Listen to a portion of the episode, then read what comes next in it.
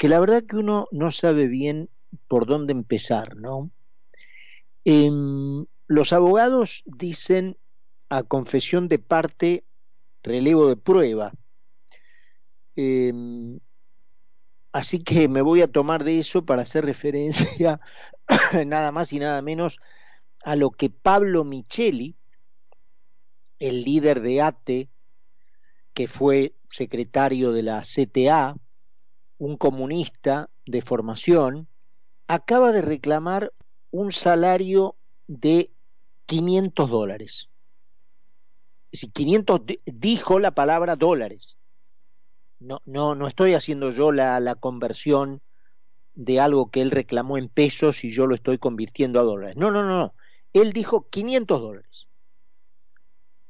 La aceptación por parte de un señor comunista, digamos, recalcitrante, como el señor Micheli, un antinorteamericano, obviamente, fascista del Estado, que busca terminar con el sector privado y que vivió toda su vida expoliando los bolsillos de los demás, como no podía ser de otra manera, obviamente, para un comunista, de que necesita manejarse no solo con otra moneda, sino con la moneda de los Estados Unidos, para poder medir lo que cobra, es la demostración más evidente de que las ideas que justamente Micheli ha contribuido a expandir durante todos estos años han roto el sistema métrico monetario. Es decir, el peso como unidad de medida, como sistema métrico, entre comillas, ya no sirve para medir nada. No es posible saber el valor de las cosas y mucho menos el de los ingresos propios cuando esos valores están expresados en pesos. Hace unos días también se hizo viral en las redes el video de un vendedor ambulante que vendía frutillas y que cotizaba la frutilla en una caja a un dólar. ¿Qué más nacional y popular que un vendedor ambulante de frutillas del conurbano? Sin embargo, a la hora de tener que valuar lo que vendía en los semáforos, armó un cartel que decía frutillas un dólar. Es hora de terminar con los versos nacionalsocialistas que han arruinado a la Argentina, han, han sumergido a sus habitantes en la miseria, y tener una moneda que sirva para medir el valor de las cosas, empezando por el salario, como reclama Micheli. En esa misma línea, y para seguir con esta onda de hacer un, un raconto así a mano alzada de, las últimas 24 horas, la CGT realizó su movilización contra los especuladores, de vuelta en una racia clasista de odio de unos contra otros, a la que le dio un broche de oro, terminando con todos sus capitostes almorzando en el tropezón, ahí en la Avenida de Mayo, en donde un bife no debe costar menos de cinco mil pesos, con Pablo Moyano a la cabeza, obviamente, mientras que los ciudadanos honestos y trabajadores que pagan esas cuentas, incluida la de Moyano en el tropezón, habían quedado bloqueados en el centro porteño. Algunos de esos trabajadores, sin embargo, siguieron trabajando. Por ejemplo, algunos que prestan servicios en empresas que hacen trabajos de mantenimiento para la ciudad. y también se ha vuelto viral un video en donde se ve a una cuadrilla de tres o cuatro trabajadores en una vereda de Buenos Aires que están cavando un inmenso pozo. Un piquetero viene caminando con la horda de vagos que copó el centro de Buenos Aires ayer, y entra en el cuadro de la imagen y se lo ve cómo se burla, por supuesto por la espalda, ¿no? Porque no tiene los huevos para hacer lo que hizo de frente al trabajador, lo hizo por la espalda, haciéndole burla, ¿no? Mimetizando los movimientos que el otro señor hacía con la pala y cagándose de risa literalmente enfrente de, de la cámara parecía que con todo su, su lenguaje corporal estaba diciendo, mira este pelotudo que todavía cree que hay que trabajar. Y ahí está resumido el daño que el peronismo en general, desde hace 70 años, 75 años, y el kirchnerismo en particular, en estos últimos 20, le han hecho a la mente colectiva de la Argentina el deterioro que en términos de valores esos engendros le han hecho al país, superan en mucho, en mucho, los descalabros económicos a los que también han condenado a la Argentina. Pero siendo tremendos los descalabros económicos, ni se le acercan al daño que han hecho en, en, en, en la mente de los argentinos. Superar esa mentalidad, ese estado de nuevo sentido común, según el cual el que trabaja es un pelotudo y que lo que hay que hacer en su lugar es extorsionar al Estado poco menos como para que te entregue la comida en la boca a cada ciudadano, será una tarea que va a demandar décadas y cuyo final, incluso si empezáramos hoy mismo, en el minuto que sigue, y en el camino correcto, es incierto. No sabemos si el país va a tener éxito.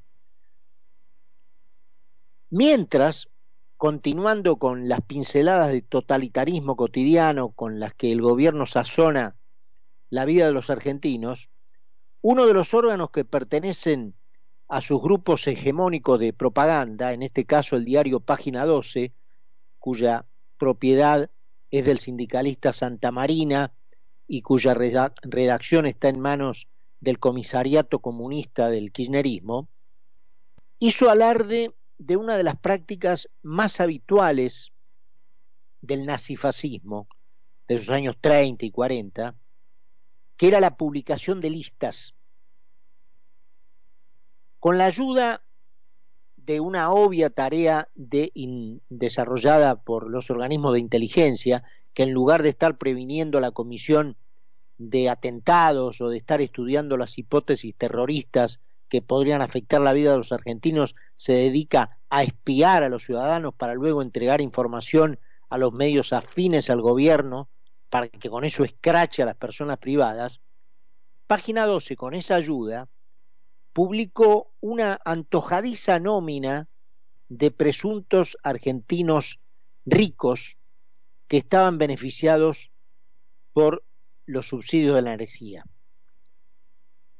En la tapa, mientras cuando Macri era presidente, eh, tituló Maldito tarifazo,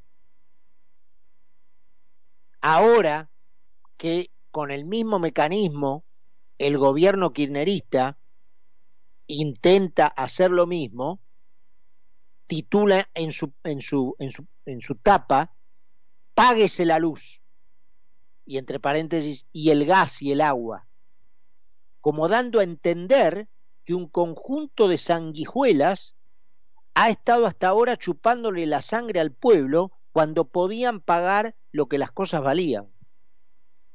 Por supuesto, en su escrache fascista, solo incluyeron a las personas que desprecian, desde el juez Rosenkrantz hasta Carlos Tevez. Pero ocultaron muy bien el nombre de los kirchneristas que gozan del mismo beneficio, empezando por Cristina Fernández de Kirchner en su piso de Juncalo, Uruguay, o del propio Alberto Fernández, que vivía en Puerto Madero junto a otros notables del kirchnerismo que pagaban los servicios regalados. Desde hace años que los profesionales en economía venían alertando, obviamente cuando Néstor rompió todos los contratos, ahí empezó el alerta y los profesionales especializados en la materia empezaron a alertar. Estoy hablando de cuando Néstor Kirchner era presidente y por supuesto luego cuando el problema se profundizó, cuando fue la jefa de la banda, la, acusada de ser jefa de una banda, eh, presidenta, eh, todos concluyeron en alertar que se estaba subsidiando a personas cuyo poder adquisitivo podía pagar los servicios. Sin embargo, se tildó a esas personas que alertaban sobre lo que se venía por cometer este disparate, este delirio, de cualquier cosa. Eh, ninguno de todos los que aparecieron en lo que podría ser una simbólica cruz eh, de alquitrán, ustedes se acuerdan que los nazis en, eh, en la Alemania, con las casas de los judíos, pasaban con un balde de alquitrán, porque no había pintura en aerosol en aquella época, entonces pasaban con una brocha gruesa y un balde de alquitrán y le hacían una cruz de alquitrán a la puerta de la casa de los judíos para que quedaran marcados. Lo que hizo Página 12 fue una cruz de alquitrán virtual, digamos, metafórica, con la gente que eh, ellos publicaron. Sin embargo, ninguno de ellos pidió el subsidio. Fue el propio Estado nazifascista del kirchnerismo el que impulsó indiscriminadamente durante 12 años al romper, como hizo Néstor Kirchner, los contratos con las compañías de servicios públicos de modo unilateral. Y hablando de renuncia a subsidios, ¿renunció la vicepresidente a los subsidios en sus múltiples propiedades, desde las que tiene en la capital hasta las que tiene en el sur? ¿Renunció a sus ingresos como presidente, como legisladora o ahora como vicepresidente, como hizo Macri cuando fue presidente y renunció a su salario para donarlo a la eh, a la fundación de Margarita, se me escapa ahora el nombre, de, de los piletones, ¿no es cierto? Se me escapa el apellido. Eh, a Margarita Barrientos, exactamente, gracias Fer. Eh, renunció Cristina Fernández de Kirchner a sus ingresos? Porque tiene, ¿eh? la juntó en pala, como para decir, bueno, voy a tener esta postura este, dadivosa con el pueblo argentino, al que tanto le robé, por lo menos no le voy a cobrar lo que me corresponde como presidente. ¿Lo hizo? ¿O como vicepresidente? ¿O como senadora? ¿Lo hizo? ¿Renunció acaso a su pornográfica jubilación? de casi cuatro millones y medio de pesos por mes cuando un jubilado gana 38 mil pesos? ¿O más bien luchó para que le devolvieran lo que legalmente la justicia le había sacado cuando se comprobó que percibía ingresos dobles que no le correspondían? ¿Renunció acaso Cristina Fernández de Kirchner a su retroactividad? ¿O acaso no pidió también, porque aquellos privilegios le parecieron poco, a la exención del impuesto a las ganancias. ¿En qué listas fascistas debería aparecer el nombre de la señora? La verdad que me quedo sin tiempo, pero 24 horas en la Argentina pueden ser una eternidad cuando se trata de resumir lo que pasa allí. Eh, así que es mejor ir a la pausa que nos queda para que cuando volvamos podamos conversar con Carlos Poncio. Carlos Mira y Carlos Poncio hacen Mira quién habla. Mira